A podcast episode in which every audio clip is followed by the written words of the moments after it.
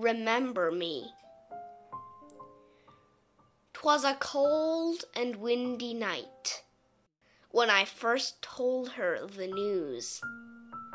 She wept and begged, but nonetheless, I had to do what I had to do. I held my rifle tight and veered my horse around.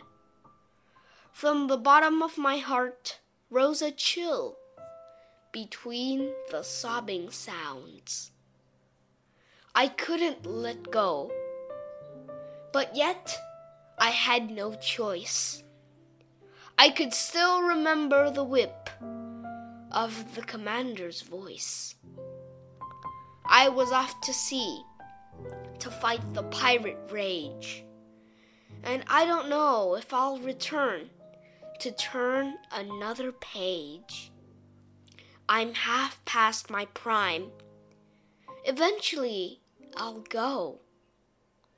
But when I do, promise me you'll remember me so.